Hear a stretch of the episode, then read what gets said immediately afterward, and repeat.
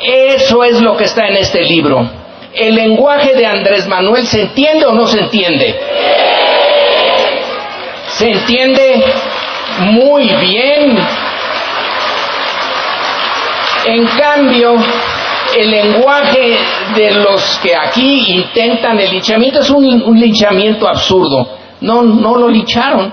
Eh, pero algunos de, de estas eh, pies de página son de hace años, cuando los linchadores esperaban que eh, la crítica hecha desde las alturas iba, entre otras fuerzas, a acabar con esa farsa, con ese eh, pseudo líder que está llevando eso al desastre. Eh, lo que hace David no es defender a Andrés Manuel, porque como a mí me lo había dicho este ya clásico de nuestra institución del Colegio de México, él se defiende solito, no necesita que lo defienda lo que hace es una crítica feroz a los linchadores. Eh, es realmente un durísimo a cada uno de ellos. No voy a decir los nombres de los linchadores porque algunos los conozco y más me vale no decirlos. Porque, eh, pero aquí están. vean ustedes los pies de página. Los pies de página son una buena mezcla, una mezcla de los linchadores, eh, esto lo dijo en tal periódico, tal día, y otra más corta de profesionales de la lingüística. El capítulo del traductor, eso es Andrés Manuel. Él ha introducido en el lenguaje político ya la materia sustantiva de la política, del poder, del ejercicio del poder. ¿Para qué se quiere el poder? ¿Quién lo ejerce? ¿Con qué objeto? Él nos lo está diciendo todo el tiempo. Cuando habla eh, de la mafia del poder, de los machuchones. ¿Quién no entiende que es un machuchón? Pues de Slim para abajo, eh, todos lo entienden, son los machuchones. Quiero, citarles algo. Eh, es que algunos de los de, estos eh, supuestos linchadores son realmente una cosa eh, para entenderlos un, un psiquiatra, un psicólogo se dice. Dice aquí uno de ellos, se trata del más analfabeta de los presidentes de México y también el más imbécil. Bueno, aquí eh, le queda bien lo de imbécil, pero al eh, eh, a quien lo dice, luego dice, su discurso está compuesto de 15 frases, apenas 15 eh, cuando otros eh, tienen muchas más frases. No se les entiende, pero tienen muchas más frases. Eh, está repleto de perversiones lingüísticas. Es un perverso, es un perverso. Andrés Manuel nos está pervirtiendo a nuestra edad y que nos estén pervirtiendo, bueno. Y luego es realmente algo novedoso. Es un líder político, carismático, que entiende porque ha vivido desde hace mucho tiempo el mundo de la mayoría de los mexicanos. Fue por muchas, fue a todos los municipios, ya lo sabemos, y varias veces. Y entendió todo lo que le decían desde Oaxaca hasta Tijuana, etcétera. Y entonces él traduce lo que va a ser la sustancia de su gobierno para el grueso de los mexicanos, para que entiendan qué es lo que está pasando en un sistema donde los medios, bueno, los medios de comunicación tradicionales quieren eh, distorsionar su, su discurso y todos los días, todos los días están dale y dale en la televisión, en los periódicos, en el radio, y también en las redes sociales. Entonces, él se dirige directamente en las mañaneras. Una de las grandes contribuciones a la política, no solamente a la mexicana, sino uno puede rastrearlo a nivel mundial, no hay nadie hoy ni en el pasado que se eche una mañanera cinco veces a la semana.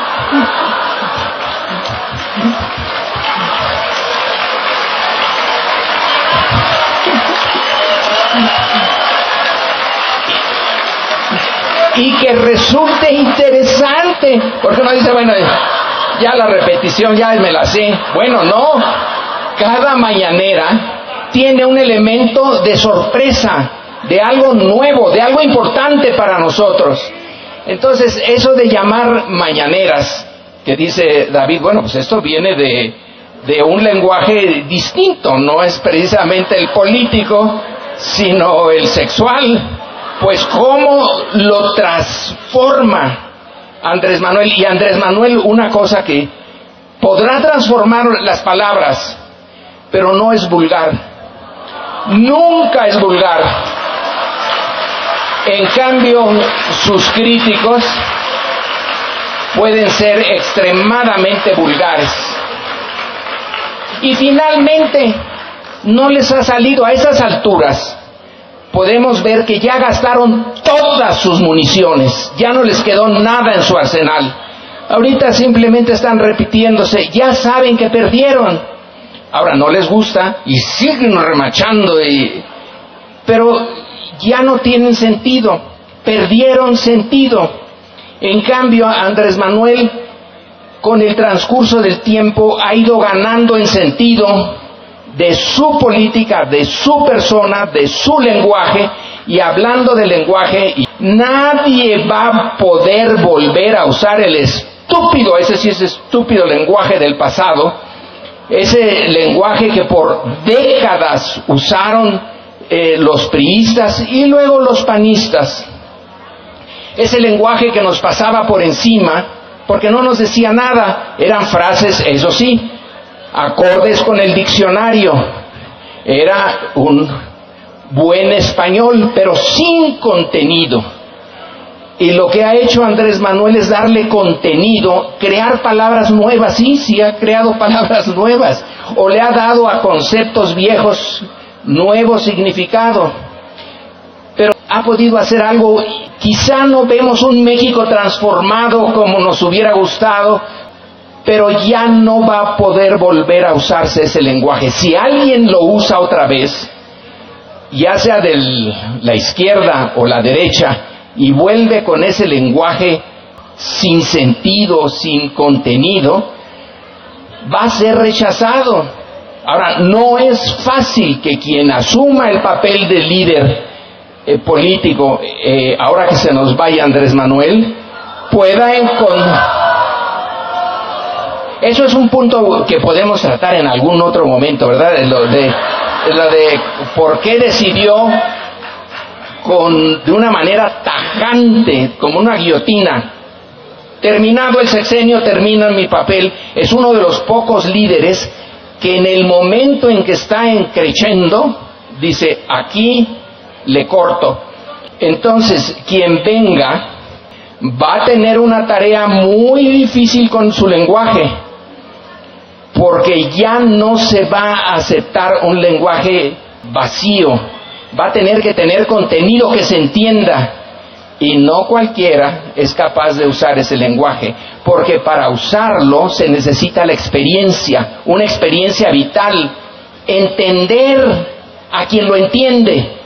Y para entender a quien lo entiende, hay que compenetrarse con su forma de vida, sus valores, lo que se entiende por México, por el país que se va a gobernar o se está gobernando y que Andrés Manuel lo entiende perfecto, pero no puede heredar eso.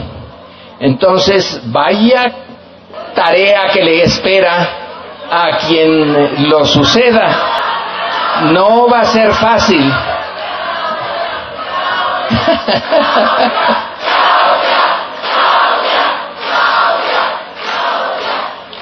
¿Y Harfush?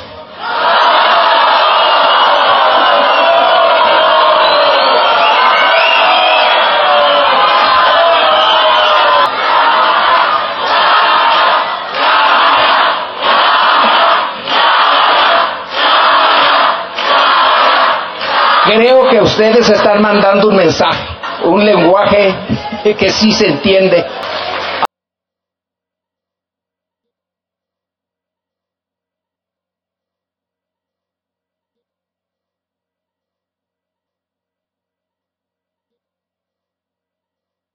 Cuando llegó López Obrador, le dio un golpe al avispero y estas personas que estaban tan tranquilas porque monopolizaban el lenguaje, porque como se monopoliza la tierra y como se monopolizan los, los, los recursos públicos, también se puede monopolizar el lenguaje y se puede intentar despojar a los otros de su lenguaje.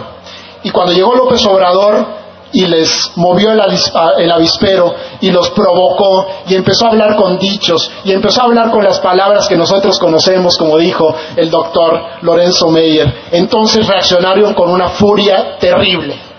Y yo lo que, lo que quería transmitir es esta serie de infamias de todas estas personas. Y el libro está lleno de infamias. Es un poco un catálogo de los infames.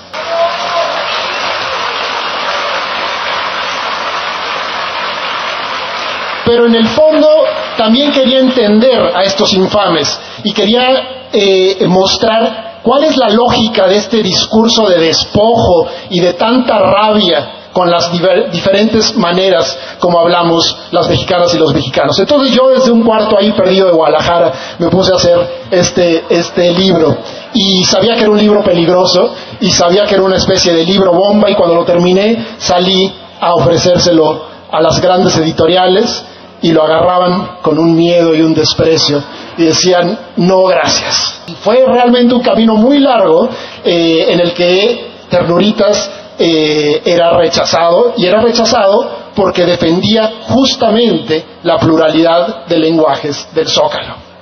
¿Y quién iba a aceptar este libro si no los provocadores de los provocadores, que son los chamucos?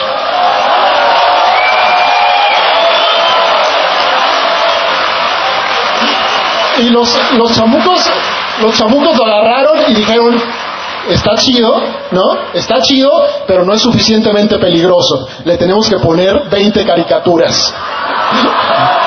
Y dijeron, si es una bomba, pero no trae suficiente dinamita, vamos a ponerle la portada más provocadora que se haya visto en mucho tiempo en los libros mexicanos y les pido un aplauso para Hernández que no está acá y se echó esta gran, gran, gran eh, eh, portada.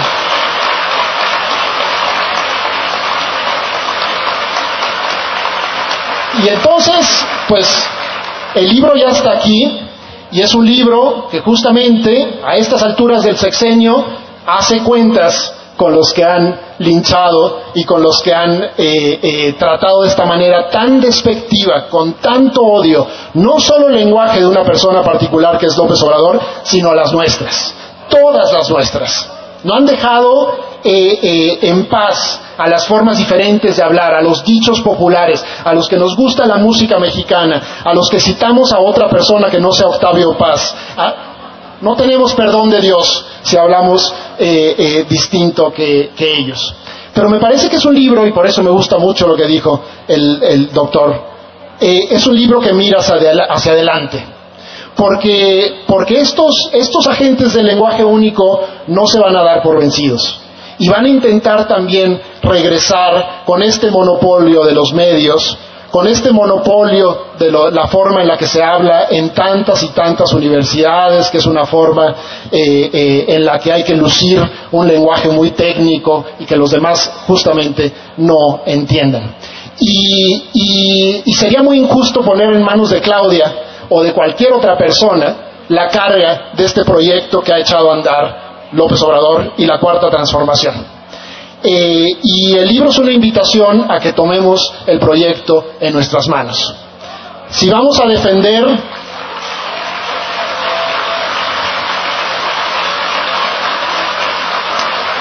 si vamos a, si vamos a defender los muchos lenguajes y las muchas voces que se hablan en México, tenemos que empezar todas y todos nosotros en donde hablamos.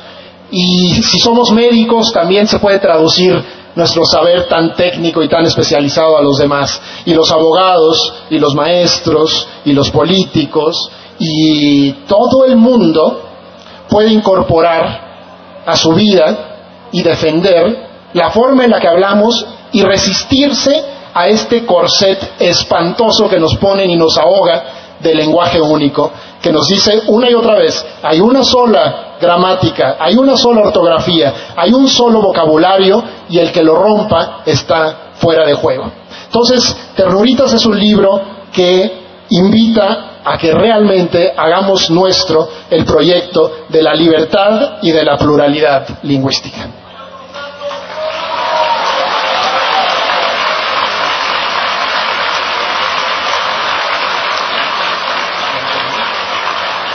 Es una cosa mucho más seria, ¿no? Nuestra pluralidad es una pluralidad política, es una pluralidad de formas de vida, como dijo el doctor, es una pluralidad de diferentes perspectivas y visiones. Y eh, yo no conozco a estas personas, entonces voy a decir algunos nombres, ¿no? Eh, eh, ni Denise Dresser, ni Silvia Gerson Márquez, ni Cuadri, ni Riva Palacio, ni no le van a hacer publicidad a este libro. Entonces, la forma en que circule y la forma en que se mueva es a través de sus propias voces. Y, yo les invito y les pido que si les gusta, que si les parece un libro eh, provocador como queríamos hacerlo al estilo de los chamucos y el mío, que hablen de él y que lo recomienden, porque si hay un cerco alrededor eh, de, las voces distintas en este país y sería bueno que lo rompamos por todos los medios posibles. Muchas gracias.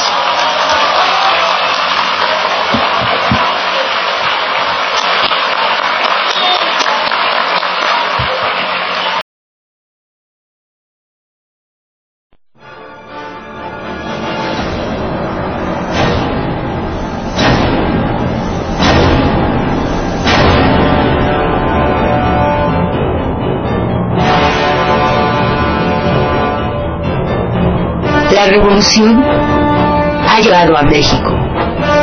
La revolución de las conciencias.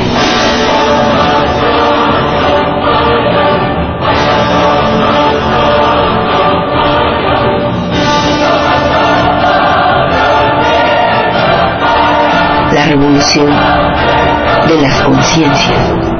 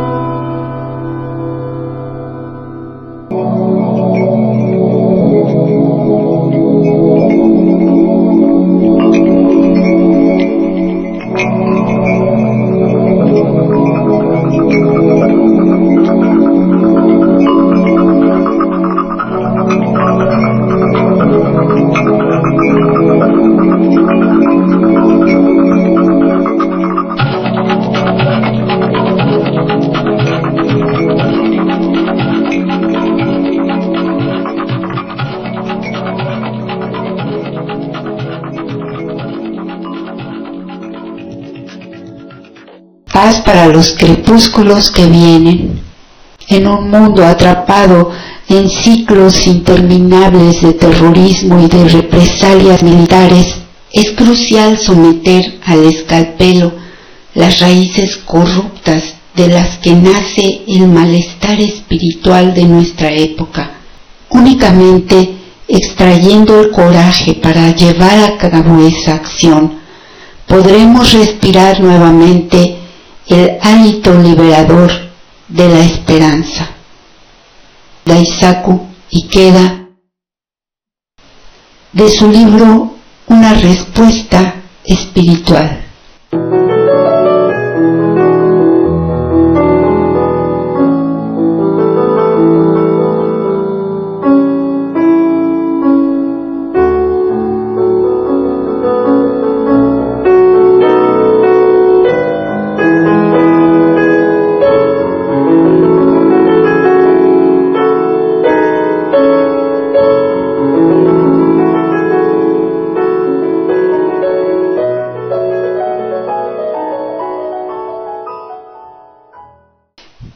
Días, soy Azar Devi.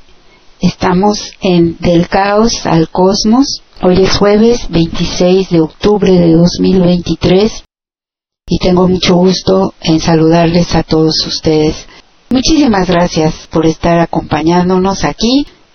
Yo acabo de decir aquí en un Twitter porque mueve a indignación, tristeza, realmente ver la carroñera forma de actuar de la oposición que no se justifica con nada. Es demasiada la imbecilidad y malevolencia de los opositores para que puedan entender por qué el presidente López Obrador se movió, se mueve frecuentemente además a ras de tierra. Ahora con esta situación terrible que ocurrió con este, pues que era una tormenta tropical y se convirtió en un huracán de los más perniciosos en muy pocas horas, lo cual no dio tiempo a reaccionar y eso debe poner en alerta hoy en día porque ya las cosas cada vez son así. De pronto estalla una epidemia, de pronto estalla una guerra, de pronto estalla un huracán de la nada, cuando que dicen antes no era así. Ya vimos que ahora todo ha cambiado.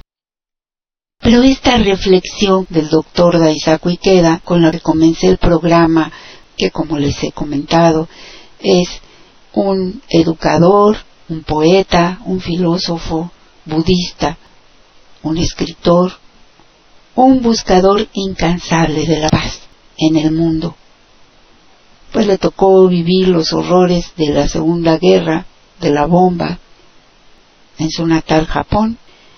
Decidió entonces trabajar en lo espiritual. Es un budista de tiempo completo, pero también decidió convertirse en un ciudadano del mundo y buscar a través del diálogo con todo el mundo, con toda la gente de muy diversas formas de pensar y de incluso actuar, cree en eso, cree en el diálogo, cree en que el ser humano tiene un potencial infinito y que es posible restaurar la humanidad de las personas, encontrar la verdadera naturaleza de estas. Y entonces ha llevado a cabo esta misión personal que él mismo se trazó. Y decía entonces él, es que hay algo que se ha ido perdiendo en el ser humano, hay algo en su humanidad que se ha trastocado profundamente, hay que ver en qué sentido este concepto de el ser humano, de lo que es ser humano, de lo que somos realmente los humanos, ha ido mermando, se ha ido haciendo cada vez más confuso. Yo creo que es así porque sin esta reflexión es difícil que las medidas que se tomen en cualquier otro nivel sean realmente eficaces. La paz, la cultura de paz, la cultura del respeto hacia el otro, tiene que ser algo profundamente enraizado en los seres humanos para que no permitamos que este tipo de cosas ocurran. Si bien es cierto que la naturaleza no es algo que podamos domar, eso lo hemos visto, sino algo con lo que tenemos que, debemos de convivir afablemente, armoniosamente, sin abusar. Toda acción en el mundo es una consecuencia, es la repercusión de lo que íntimamente en nuestro ser pensamos y deseamos. Eso es un hecho. Hay ya incluso la prueba científica de esto, pero no vamos a hablarlo hoy porque es profundo y debe ser tratado con cuidado para no caer en la superchería barata o en la repetición de cosas que se dicen a veces sin ningún cuidado y sin ninguna base realmente. Decía al principio, es que es inadmisible esta forma de actuar, de pensar que por ser opositores se vale todo. Escuchaba yo hace poco, les respeto, me parece que son gente de buena intención en el trabajo que realizan, pero estos periodistas famosos, así se llama su programa, además los periodistas insisten en decir, en validar las conductas de la oposición, porque dicen, la oposición está para oponerse. No es verdad. No es que se tengan que estar oponiendo sistemáticamente a todo y por todo. Esto no es así, no es válido no es un juego y hasta en los juegos hay reglas. Hasta en los juegos hay una ética. Pues va a ser trampa. Y resulta que dicen, es normal, está bien. No, no está bien, ni es normal. Porque la oposición, o un partido político, o un grupo político, o alguien que está en contra de una forma política, tiene que ofrecer argumentos, ofrecer alternativas y explicar a lo que se opone y por qué. Y está obligado a dar una cierta congruencia, consistencia a un proyecto político que, a cambio de un sueldo bastante alto, por cierto, reciben. Así como los medios de comunicación que se han puesto a servicio del poderoso, en este caso de los poderes fácticos del dinero, no tienen derecho a mentir constantemente, a desvirtuar, a calumniar todo el tiempo las acciones de gobierno y al gobernante mismo. Porque esto precisamente es lo que lleva a la pérdida de la paz, al conflicto a la guerra, a la violencia. ¿Qué mayor violencia que aquella de mentir y calumniar constantemente? Por eso yo digo, hay que tener cuidado con las palabras. Hay que tener cuidado en cómo expresamos lo que expresamos porque a veces parecen exudar un cinismo impresionante. Son tiempos serios en los que aquel que quiera hacer política tiene que tener un perfil cuando menos consistente y con una ética. El hecho de que vivamos en una democracia y todo mundo tenga derecho a expresarse libremente, a oponerse desde luego, no da automáticamente este mismo derecho porque una cosa es que cualquier ciudadano común, preso de la imbecilidad y la ignorancia, se oponga per se a todo, balbucee tonterías como aquellos pobres trabajadores de la Suprema o de la, no sé, del Poder Judicial que se dijeron defensores de sus derechos laborales porque se van a desaparecer unos fideicomisos que a quienes realmente benefician es a la élite.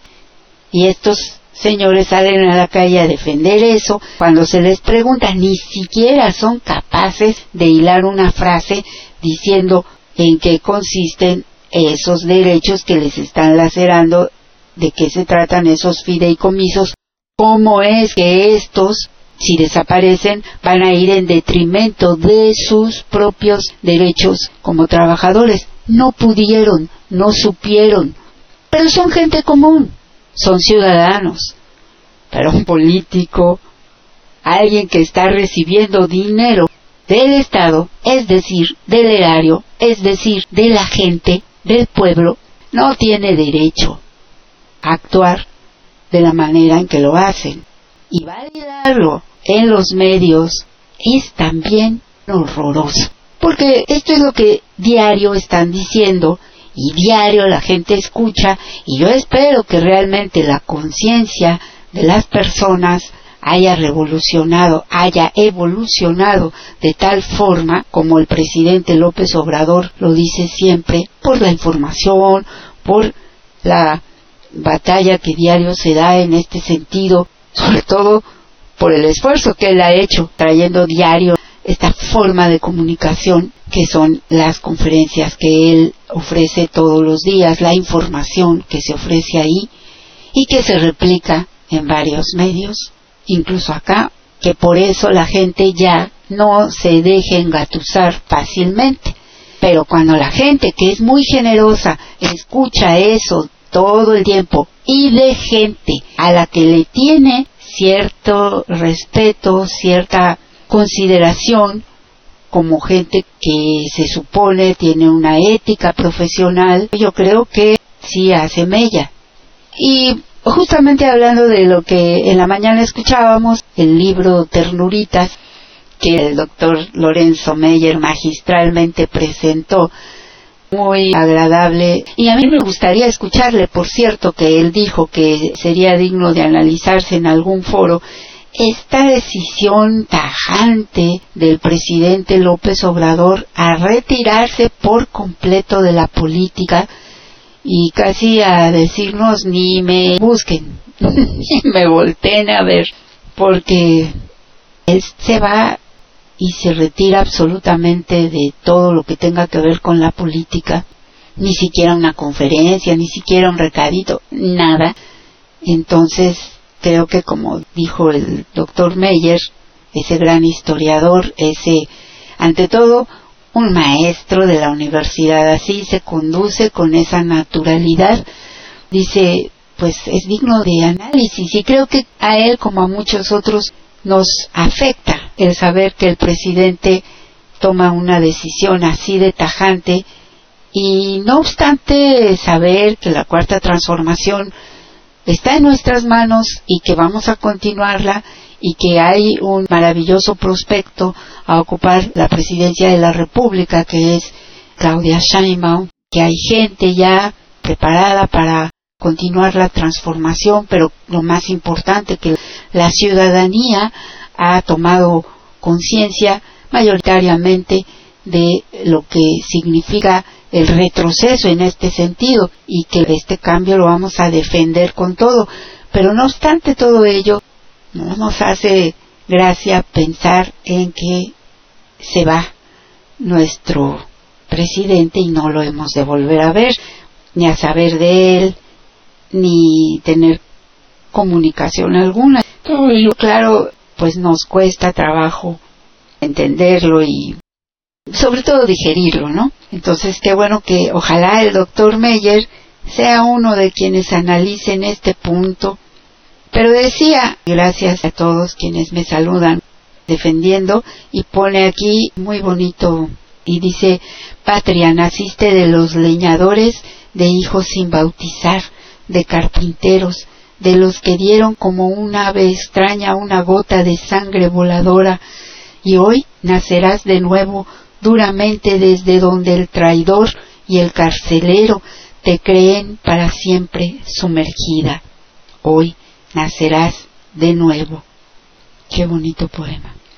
Yo creo que es muy importante hacer estos señalamientos desde aquí para que ustedes, camaradas que son tan generosos y que seguramente escuchan a estas personas a quienes me refiero, con todo comedimento, sin necesidad de agraviarles, pues se les diga, no, ¿sabes qué? No es así, no tienen derecho a mentir, no tienen derecho a oponerse sistemáticamente a todo sin la explicación debida de por qué y a qué, porque además no son ellos la clase de oposición que fuimos en su momento quienes organizamos este gran movimiento, quienes estuvimos desde la resistencia, desde antes, muchos. Es decir, este movimiento viene de lejos y esta oposición también era una oposición la cual no tenía ni siquiera voz en el Senado, en la Cámara de Diputados, es decir, en el Poder Legislativo, en nada. Y cuando se tuvo ahí alguna voz, siempre venía el mayoriteo, el ninguneo, el no existen, ni los vemos ni los oímos.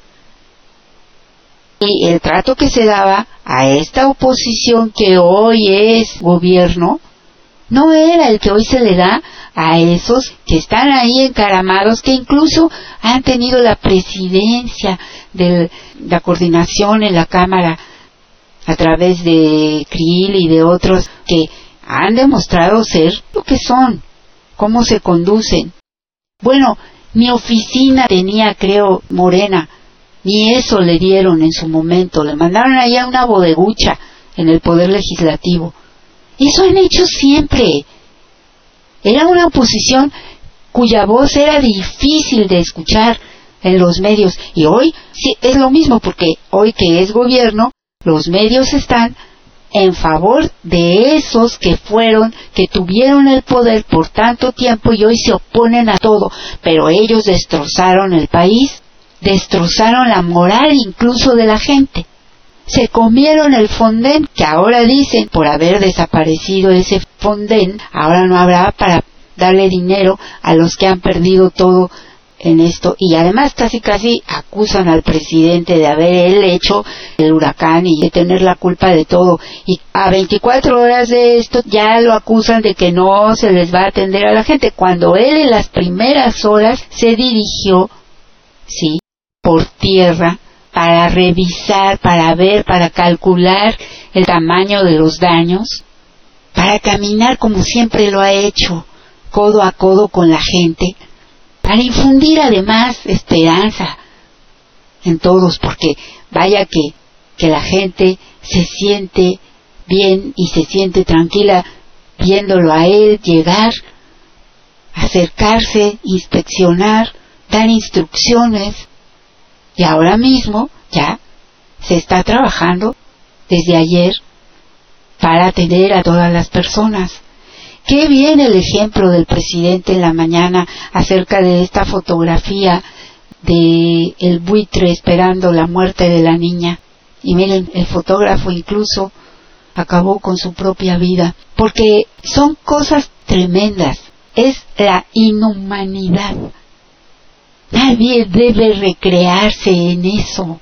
Nadie tiene derecho a eso.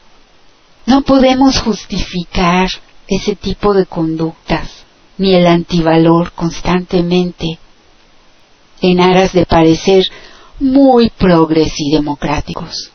Hay un límite, y el límite está en la dignidad humana. El límite está en un sentido del honor que se ha perdido por completo. A mí me gustó escuchar lo que dice este autor acerca de este libro, que incluso quiero leer, aunque debe ser bastante difícil estar leyendo las infamias que se han escrito en contra del presidente López Obrador. Lo que dice el autor, el nerviosismo, el miedo que provoca este nuevo lenguaje, pero que no es solo un lenguaje lingüísticamente hablando, no es solo un lenguaje en cuanto a las palabras o su sentido, es toda una posición que se muestra por parte de un pueblo que ha dicho basta, que ahora sí quiere ser escuchado y que no le importa la forma, sino el fondo. Es decir, él habla por encima del lenguaje correcto. En ese sentido yo estoy de acuerdo, porque la palabra es de todos y todos tenemos derecho a esgrimirla. Es interesante.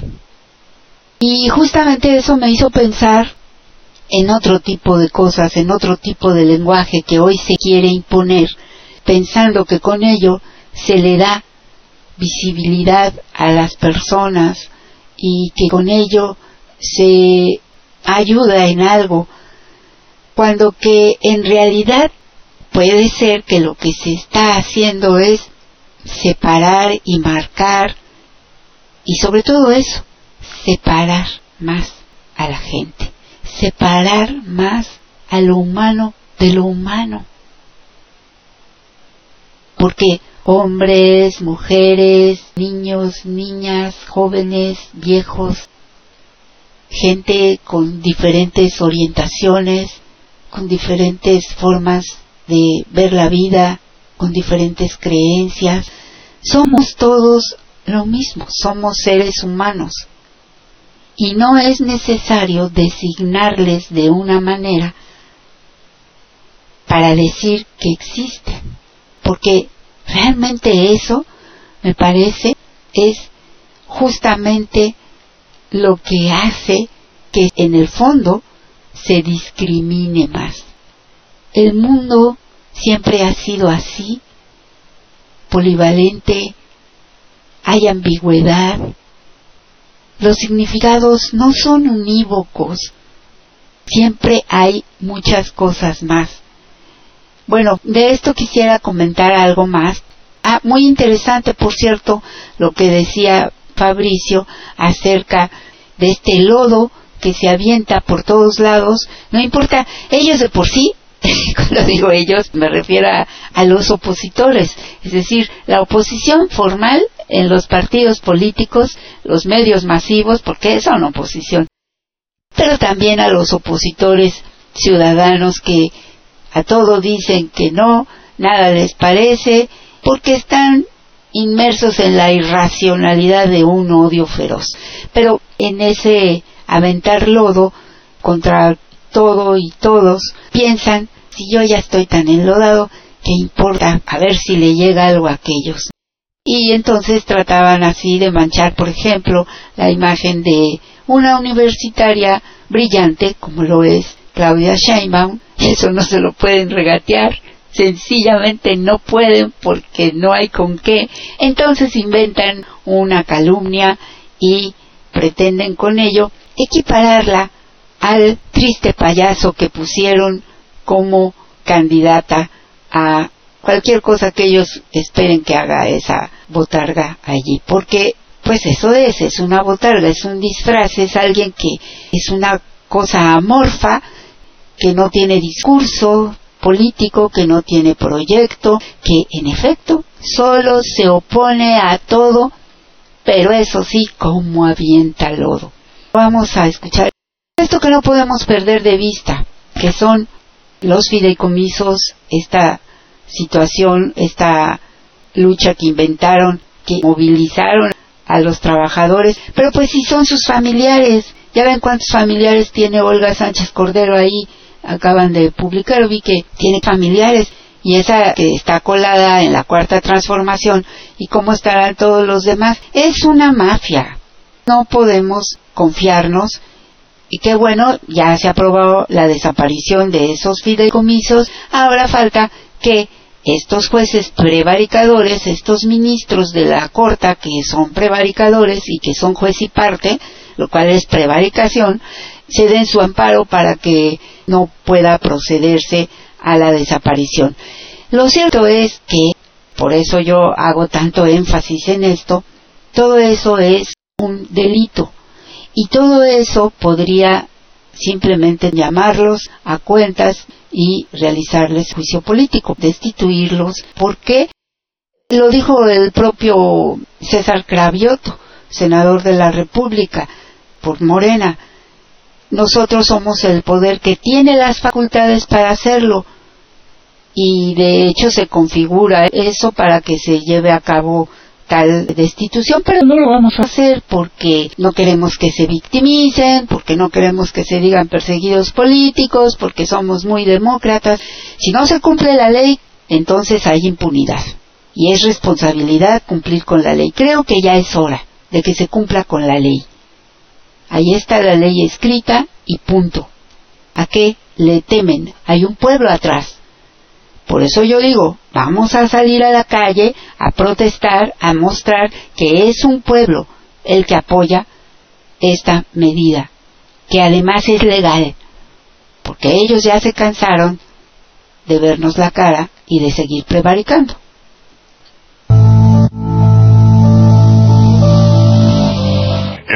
Última semana, 3.073 noticias publicadas en medios de comunicación estuvieron relacionadas al supuesto golpe hacia el Poder Judicial. Con ello, 55% de la información que llegó a manos, ojos y oídos de los mexicanos fue sobre los fideicomisos y la oposición de algunos a su desaparición. Tanta intoxicación informativa bastó para que unos cuantos salieran en defensa de los millonarios privilegios de la Corte, aunque su alcance falló para que otros supieran lo que defendían.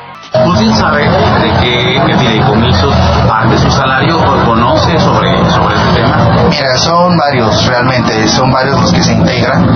Eh, no te puedo decir así cerca de cuáles cuáles son y de qué forma se van verán re, este, reducidos, eh, digamos en qué porcentaje. O sea, no te, él no te puede decir cuánto, en qué fideicomisos, porque en todos, eh, de todos nos dan conceptos. Para integrar apenas lo los 8 o 7 mil pesos que ganamos. ¿Cuál es el específico que le resta el derecho a la salud? Pero tal vez el número uno. El fideicomiso es el de seguro de separación, el seguro de... Ah, no, no, ahorita se me fue. ¿Qué prestaciones laborales y el número de fideicomisos en el que se Esa información exacta no, no, no conozco de... Ello, pese a los fallidos esfuerzos de los organizadores por informar a los suyos. Compañeros, un favor, les, les mando la tarjeta informativa de qué son los fideicomisos, los 13 fideicomisos que piensan desaparecer. Mándeselos a todos sus, a todos sus compañeros de sus órganos, por favor, por lo menos que los lean por si se los agarra desde la prensa, porque la prensa les está preguntando a la gente y hay gente que no sabe ni siquiera qué son los fideicomisos y para qué sirven. Es una tarjeta que se describe para qué sirven y para qué se usan. Entonces, también lo pueden checar ustedes en sus talones de pago, en sus deducciones, que para, en sus deducciones, que es ahí donde se van esos fideicomisos. Por favor, porque la prensa destrozaron ayer a unos compañeros y nos están destrozando porque dicen que no saben en el canal 11. Entonces, por favor, para que los lean, necesitamos que los lean para que se... la verdad, perdón, pero sí da risa. Es trágico, porque realmente es trágico, pero da risa. Ahí está suplicándoles, pues, siquiera lean, lean la tarjetita que les pasamos. Puras mentiras seguramente les van a decir que es para ellos, pero se tiene perfectamente identificado, por eso se pudieron desaparecer, que no son, que no cubren prestación alguna de trabajador alguno. No de esos trabajadores que dijeron ganan siete mil pesos, no. Es para los que ganan setecientos mil. Y de hecho son mil setecientos jueces de élite quienes son parte de los beneficiados de esos fideicomisos, que son, por ejemplo, para comidas, sí, comidas, miles de millones de pesos, para remodelación de sus casas, como si no tuvieran, porque fíjense, si los fideicomisos se han duplicado, es decir, no han tocado de ahí un centavo, pero los jueces y ministros, ministras retirados siguen cobrando su pensión, pensiones de 450 mil pesos. Olga Sánchez Cordero, el otro, el Cosío que fue ahí a despotricar también en esa marcha, eso ganan. Entre otras muchas cosas, porque siguen jalando todas sus prestaciones, como si siguieran ahí, como si trabajaran, entre comillas, porque de hecho aún estando ahí, pues tampoco trabajan. Ya ven qué pasó con lo de este evasor fiscal de TV Azteca, Salinas Pliego. Allí tenían guardadito el amparo y para que la cosa no camine, para que el señor evada al fisco. Los amparos para la gente delincuente están a la orden del día. ¿Cuánto le cuesta a una persona que quiere un amparo cuando cae en desgracia? La gente no tiene acceso a la justicia, eso es una mentira. Y la verdad es que ellos sí disfrutan, no solamente ellos están sacando año con año del presupuesto todo, los fideicomisos son aparte. Por eso el presidente lo primero que hizo cuando llegó fue desaparecer una serie de fideicomisos, entre ellos el Fonden, del cual ya habían metido mano un montón de gente en la mañana escuchaba a Rocha comentarlo, que Granier, uno de tantos delincuentes, se robó el dinero del Fonden, porque es muy fácil robarse el dinero de los fideicomisos, por eso el presidente los desapareció y porque dice que hay partida para todo, presupuestal, y hay dinero para atender las contingencias. El problema es ese, que de los fideicomisos roban, si no, pues estaría bien para que de ahí se tomara el dinero. ¿Qué pasaba antes cuando existía el Fonden? ¿Se respondía a la gente? No, ahí está lo que hacía Peña. Hasta le decía a la gente, pues le vamos a ayudar en tandas para que reconstruya su casa. A la gente nunca le llegaba la ayuda o le llegaba muy escasamente o les llegaba a quienes, ya saben, condicionaban su voto. Así ha sido siempre.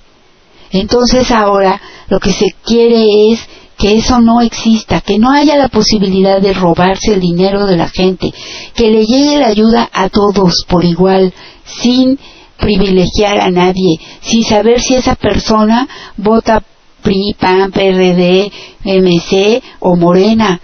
Lo importante es que la gente toda tenga acceso a educación, comida, salud, y cuando suceden las desgracias, haya manera de prestar ayuda a todos, a los más pobres, claro que primero, y a todos, a la clase media, claro que sí, pero entonces es necesario que se deje de robar. Y la forma del fideicomiso fue una de las que encontraron estos rateros más fácil para extraer los dineros del erario no, yo no me estoy robando el dinero del presupuesto, es un fideicomiso aparte, como el fideicomiso que tienen los del INE. Pero ¿de dónde han sacado ese dinero? ¿De ellos? ¿De su sueldo? Claro que no, es del presupuesto, de lo que se guardan, de lo que no devuelven, de lo que no utilizan para el fin para el que se les entregó, ese dinero no se les entrega para que ellos se lo guarden y hagan su ahorradito. No, el dinero del erario no es para eso. Ojalá realmente alguno, siquiera uno de esos fideicomisos hubiese sido destinado a gente con los salarios menores en el Poder Judicial, pero no es así. Es una vil mentira. Claro que no es así. De todas formas, porque fueron analizados a fondo. Si eso existiera, a los trabajadores no se les deja nunca en el desamparo, como sí lo hizo Fecal cuando disolvió Luz y Fuerza y dejó a todos en la calle. A algunos se les compró su silencio y se les pagaron indemnizaciones, pero no les pagaron a todos que hoy todavía el presidente de la República está pagando a gente tanto de Mexicana como de Luz y Fuerza como de varios lugares porque los dejaron en la calle.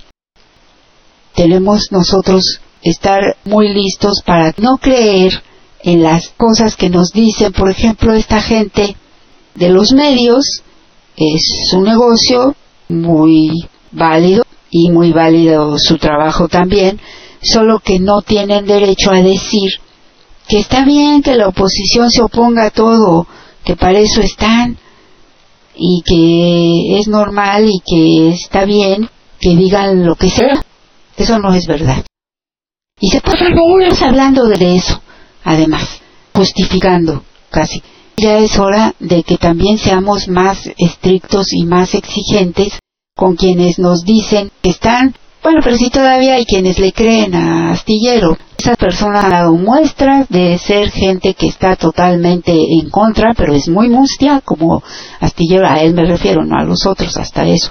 Y que cada vez que puede asesta un golpe. Hay que ver, que analizar realmente su trayectoria, entre comillas como la de Ledesma y algunos otros, que por cierto se presentó en la Feria del Libro y ahí estuvieron hablando pestes porque hablan de todo lo que no se ha hecho en cuestión de el caso de los indígenas en México, que hay lugares muy conflictivos, llenos de problemas, pero son gente que además no quiere ni que se acerque este gobierno, entonces es difícil.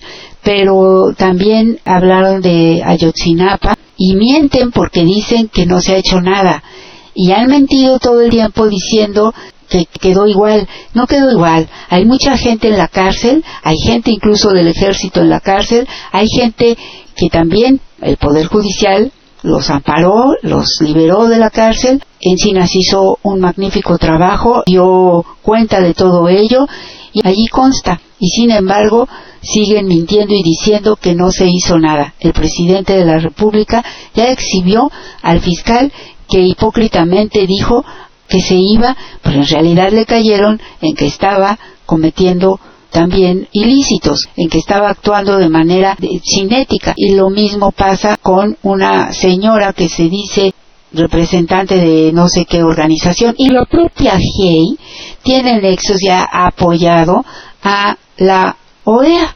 De manera que, así como santos inmaculados no son. En cambio, sí utilizan todo ello para atacar y denostar lo hecho por este régimen, aun cuando no fue en este momento en que los hechos se realizaron y la dificultad que entraña poder llegar al fondo del asunto ya estando todo manoseado como está. Pero aún así sí se logró mucho y aún así hubo algo que no han querido reconocer y que es precisamente el reconocimiento por parte de este régimen de que se trató de una responsabilidad de Estado, así como el desagravio y las disculpas. Y la verdad es que si no son capaces de reconocer incluso eso, es que realmente son muy mezquinos y quise tratar este tema de la desambiguación, pero ya no me dio tiempo. Y lo único que puedo decir o de lo que puedo hablar un poco es que es un libro que se llama La pérdida de la ambigüedad, ese es el título en español, el autor es Thomas Bauer y analiza por qué rechaza que se pierda la ambigüedad porque hoy hay, dice él, una intolerancia a la vaguedad, que esto es uno de los signos de nuestro tiempo, que hay que designarlo todo, nombrarlo todo y que una de las consecuencias a esto es algo que no, supuestamente no se busca, que es la erosión de la diversidad. Justamente la diversidad que dicen defender, desambiguando el lenguaje, a lo que se llega es a lo contrario, justo a lo contrario. Por eso es muy importante estudiar el lenguaje. No tiene que ver con lo que dicen en ternuritas, es otra cosa, pero tiene que ver en el sentido de que esas mismas personas que defienden el habla de la gente, el habla común, el derecho, la expresión de todos, lo cual me parece perfectamente válido, también están por esa desambiguación que lleva justo a lo contrario de lo que persiguen. Por ejemplo, cuando dicen es que hay que referirse al homosexual, al transexual, al tal y tal, y decirle todo, en realidad lo único que están haciendo es justo lo contrario de lo que dicen buscar con ello. Porque regreso a lo que comencé hablando al principio. Lo verdaderamente fundamental es nuestro ser humano. Somos antes que todo seres humanos, sintientes, pensantes. Somos algo más que un manojo de carne y huesos. Somos también espíritu, sentimiento.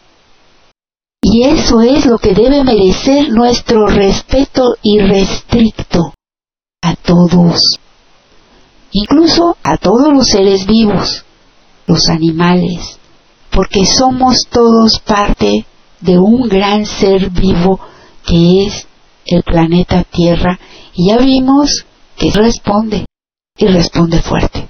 Muchas gracias por su atención, como siempre, hasta la victoria, siempre.